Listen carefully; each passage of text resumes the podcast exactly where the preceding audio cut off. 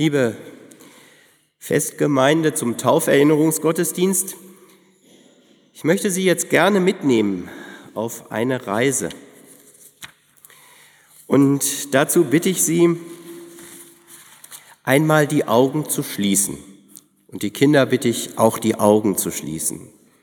Es ist ungewöhnlich in der Kirche, ich weiß, aber versuchen Sie es mal und versucht es mal. Ich will euch heute nämlich von einem Mann erzählen, der auf einen Engel hoffte, der er aber erst einem begegnete, als Gott ihm einen schickte. In Gedanken heben wir nun wie mit einem Hubschrauber ab. Wir sehen uns unten in der Kirche sitzen, immer höher steigen wir. Wir fliegen über Detmold hinweg, lassen das Hermannsdenkmal rechts liegen, fliegen über Kassel nach Südosten, überfliegen Länder wie Österreich, wir fliegen auch über Griechenland. Und wer schon einmal da war, kann sich vorstellen, wie das von oben aussieht. Wir fliegen über das blaue Mittelmeer immer weiter nach Südosten. Dann, noch immer sehen wir nur Meer unter uns, gehen wir in den Sinkflug hinein. Wir sehen Land, wir fliegen eine kurze Zeit über karge Berge und grüne Täler. Und dann leuchtet eine Stadt auf einem Berg unter uns. Es ist Jerusalem, die Hauptstadt Israels, Heimatstadt vieler unterschiedlicher Menschen und Völker. Wir landen vor den Toren dieser Stadt. Unser Hubschrauber ist kein gewöhnlicher Hubschrauber, er ist auch gleichzeitig eine Zeitmaschine. Wir sind jetzt im Jahre 30 nach Christi Geburt angekommen. Vor uns erhebt sich die mächtige alte Stadtmauer Jerusalems und in sie eingeschnitten ist ein großes Tor. Überall um uns herum laufen Schafe und Blöken. Mehrere Hirten kommen mit ihren Tieren die Straße nach Jerusalem hinunter und wollen durch dieses Tor in die Stadt hinein. Deshalb nennt man das Tor auch Schafstor. Die Straße hinter dem Tor führt direkt zum Tempel, dem mächtigen Heiligtum der Juden. Dort wollen die Hirten ihre Schafe verkaufen. Wir gehen durch das Tor in die Stadt Jerusalem hinein. Zunächst sind wir in einer engen Gasse. Viele Menschen sind um uns. Es riecht nach Schaf, es riecht nach Gewürzen. Die, da rechts schauen wir durch ein kleines Tor. Neugierig, was uns erwartet, gehen wir hindurch. Wir kommen in einen Hinterhof. Das Besondere ist, dass es hier mehrere Wasserbecken gibt. Es ist laut. Menschen reden, sie stöhnen aber auch vor Schmerzen. Sie beten, sie weinen, sie klagen.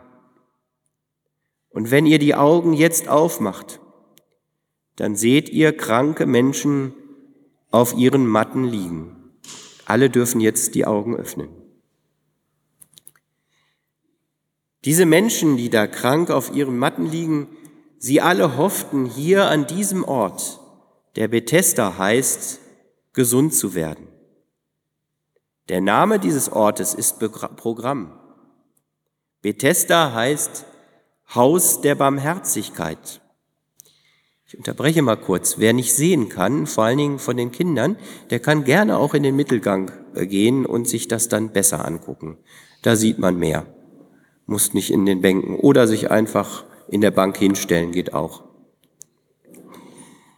Bethesda heißt Haus der Barmherzigkeit. Dieser Ort hier ist ihre letzte Hoffnung. Sie haben unterschiedliche Krankheiten. Da gibt es einen, der kann nicht sehen. Da gibt es einen, der hat schon seit Jahren Bauchschmerzen. Einen anderen klagen Kopfschmerzen. Von Zeit zu Zeit, so heißt es, kommt an diesem Ort der Engel Gottes vom Himmel herab und er berührt dann das Wasser. Und in dem Augenblick müssen die Kranken dann in das Wasser kommen. Es heißt, wer zuerst hineinsteigt in das Wasser, nachdem der Engel Gottes das Wasser berührt hat, der wird gesund werden. Und da, jetzt geschieht es wieder. Manchmal kann man es kaum sehen. Habt ihr es gesehen? Wenn nicht, nicht schlimm. Und da ein Kranker wird von seinem Freund zum Wasser gebracht. Er berührt es und er ist gesund. Aber der, der neben ihm lag, der bleibt liegen. Da wird schon ein neuer Kranker gebracht. Ein neuer Nachbar für den Kranken, der schon länger da liegt. Und da das Wasser, es bewegt sich schon wieder. Der Neue wird schnell von seinem Freund gebracht.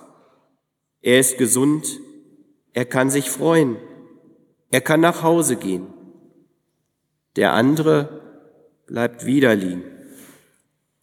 So geht das Tag aus und Tag ein.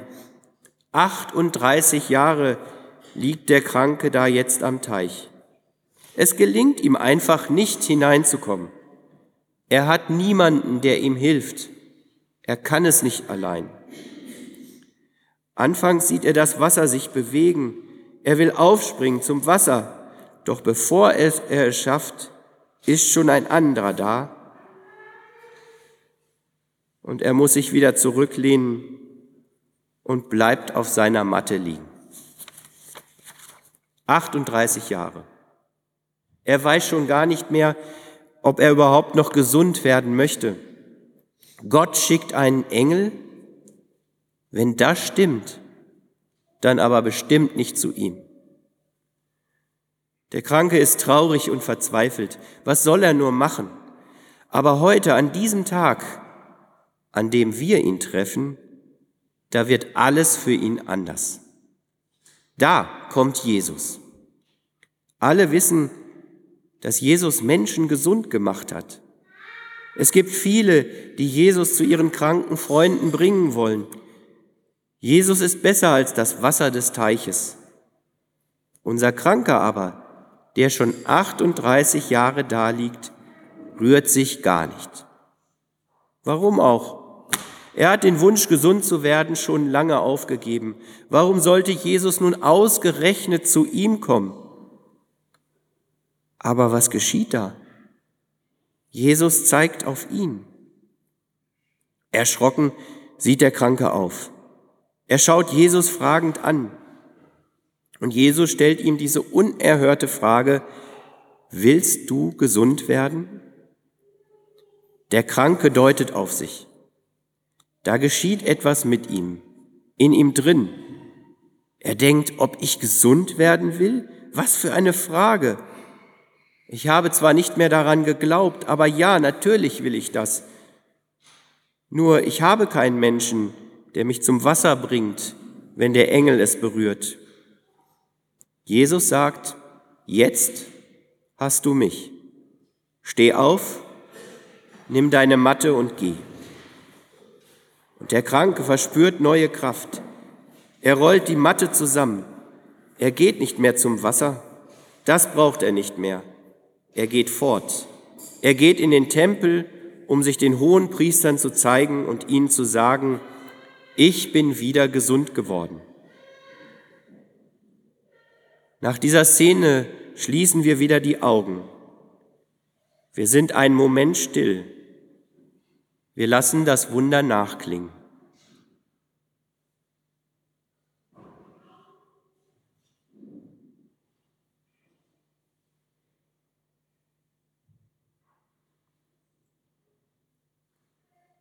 Wieder in unserer Zeitmaschine lässt uns das Gesehene nicht los. Da hat einer 38 Jahre auf einen Engel gewartet. Dann kommt Jesus und wird ihm zum wahren Engel Gottes. Zu den Engeln, die Gott dir verheißt, musst du eben nicht hinkriechen wie die Kranken zum Wasser am Teich von Bethesda. Du musst nicht der Erste sein, der bei ihnen ist, damit sie dir helfen. Die wahren Engel Gottes kommen eben zu dir in deiner Not. Gott passt so gut auf dich auf, dass er dir einen Engel schickt, wenn du ihn so nötig brauchst wie der Kranke in Jerusalem. Mit diesem schönen Gedanken kommt unser Hubschrauber wieder in Detmold an. Wir sind auch wieder in unserer Zeit angekommen. Wir schweben über der Martin-Luther-Kirche. Wir sehen uns dort unten sitzen. Wir kommen herab. Wir sind wieder ganz hier und öffnen die Augen.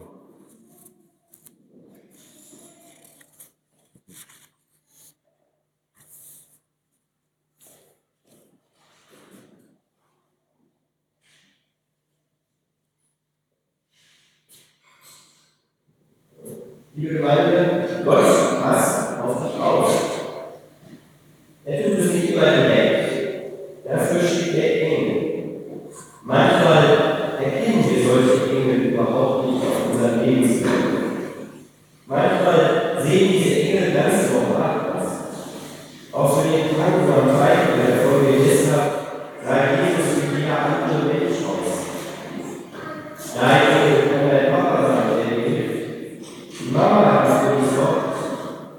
Der Freund,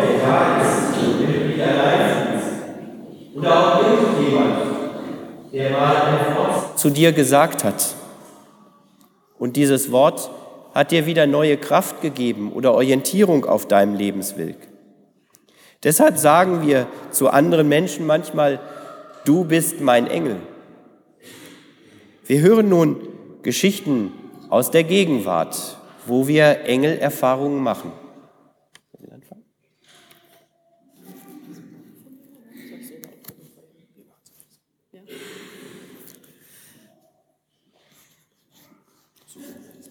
Entschuldigung. Ist egal. Nicht ganz auf der Höhe. Ist besser.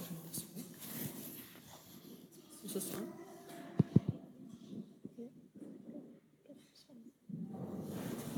Ja. Das ist an. Gut. Dann funktioniert es. Ja, ein Ereignis, das schon ein bisschen länger her ist. Ähm, wir waren zu Besuch bei Freunden auf Borkum. Die hatten zwar damals eine große Wohnung, trotzdem nicht für alle Betten, als wir zu Besuch waren. Und die Kinder schliefen dann auf Matratzen, die auf dem Fußboden lagen. Ähm, meine Tochter war drei Jahre alt. Wir hatten sie gerade zu Bett gebracht. Sie lag also auf ihrer Matratze. Ich war wieder rausgegangen, hatte die Tür von dem Zimmer zugemacht. Wir saßen gemütlich im Wohnzimmer. Auf einmal in die Stille ein Riesenknall. Und mir war relativ schnell klar, es kam aus dem Zimmer, in dem die Kinder schliefen. Ich rannte hin, kriegte kaum die Tür auf, konnte mich durchquetschen und stellte dann fest, dass neben meiner Tochter ein riesen Bügelbrett zu Boden gefallen war, genau neben ihr. Ich hatte das Bügelbrett vorher in dem Zimmer gar nicht gesehen. Es musste hinter der Tür gestanden haben, aber der Schutzengel hat dafür gesorgt, dass es neben ihr runtergefallen ist und nicht auf sie drauf.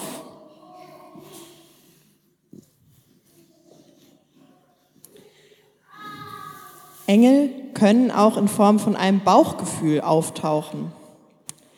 Ich erzähle euch und Ihnen die Geschichte eines älteren Ehepaares, die sie mir erzählt haben.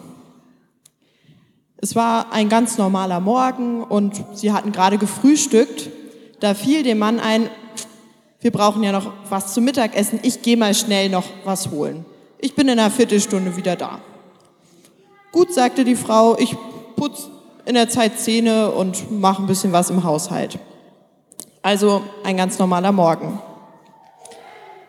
Kaum ist der Mann aus der Tür, bleibt er stehen. Er hat ein ganz schlechtes Bauchgefühl. Irgendwas, er guckt sich um, Portemonnaie, er hat alles dabei, Schlüssel, gar kein Problem. Er könnte einfach losgehen zum Einkaufen. Aber irgendwas hält ihn davon ab. Er geht noch mal rein. Guckt noch mal, wo seine Frau ist, ob alles in Ordnung ist und findet sie im Badezimmer. Sie ist umgekippt beim Zähneputzen. Er ruft sofort einen Krankenwagen und alles geht nochmal gut aus. Sie kommt zwar ins Krankenhaus, aber überlebt den schlimmen Sturz. Gut, dass er zurückgegangen ist. Gut, dass er auf sein Bauchgefühl gehört hat. Er war ihr Engel. Und Engel können in Form von Personen auftauchen. Mir hat mal in meiner ersten Kirchengemeinde in Lage eine ältere Frau von ihrer Flucht erzählt nach 1945. Da ist sie mit ihren fünf Kindern geflohen. Es war ein Wintertag, es wurde kalt und sie mussten eine Behausung für die Nacht finden. Und sie kamen in ein Dorf und sind einfach in eine Scheune hineingegangen. Da konnten sie im Stroh schlafen und hatten es einigermaßen warm, weil auch ein paar Tiere noch da waren. Nur hat sich die Mutter Sorgen gemacht, wie sie am nächsten Morgen ihren fünf Kindern etwas zu essen geben sollte. Und als sie dann abends ins Bett gegangen ist, hat sie zu Gott gebetet und am nächsten Morgen, als sie die Scheunentür öffnete, da stand da ein Topf mit gekochten Kartoffeln und ein Krug Milch. Da hatte wohl jemand gesehen im Dorf, dass sie mit ihren Kindern da rein ist.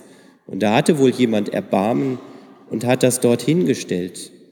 Und er wurde in diesem Moment zum Engel Gottes für diese Frau.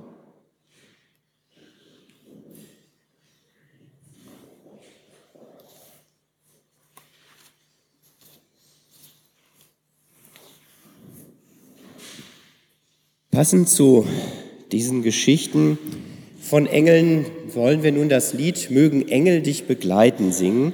Das finden Sie auf Ihren Liedblättern.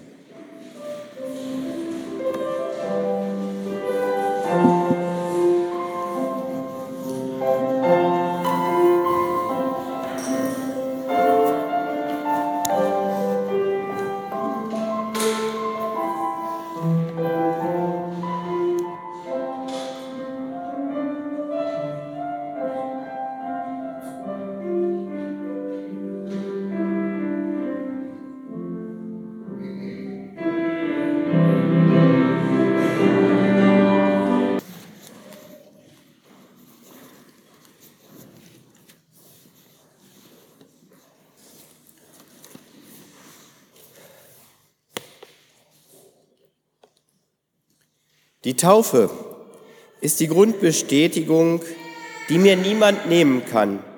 Ich gehöre zu Gott. Gott geht mit mir. Ich kann mich jederzeit an ihn wenden. Zu der Taufe brauchen wir Wasser. Und das Wasser ist ein ganz besonderes Zeichen. Damals, als ihr getauft wurdet, hat man das Wasser auch über eurer Taufe gedeutet. Und da heißt es bei uns in der Taufagende, das Wasser, mit dem wir taufen, ist zugleich Zeichen des Todes und des Lebens.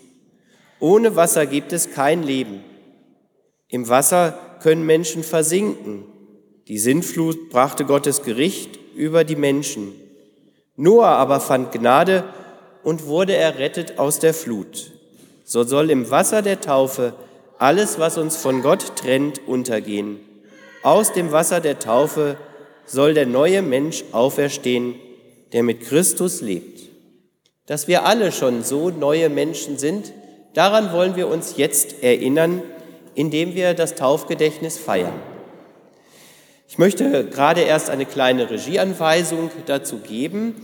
Ähm, wir werden beide gemeinsam, Henrike Körner, Körner, ne? Genau. Und ich, wir werden es äh, zusammen machen, das Taufgedächtnis. Das heißt, wir bitten euch einfach, euch hier in zwei Reihen aufzustellen. Einmal vor Henrike und einmal vor mir.